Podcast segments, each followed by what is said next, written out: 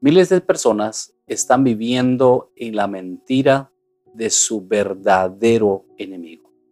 Gente que se opone a la existencia de Dios sin razones, se opone a su realidad. Guardan odio en contra de Él cuando en realidad lo único que Dios desea es lo bueno. Fue la razón que Dios se lo demostró a la humanidad dando a su Hijo en la cruz para que su sacrificio salvara a la humanidad.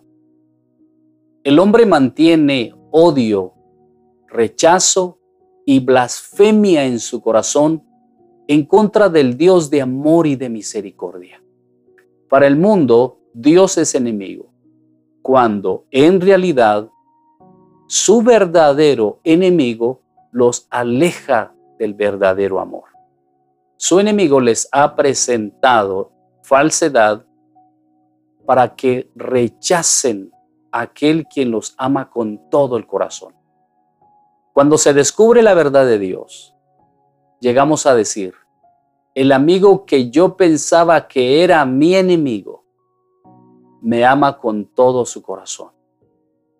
Y el enemigo que yo pensaba que era mi amigo, es mi enemigo y me odia de verdad. Me ha estado destruyendo y separando del amor divino.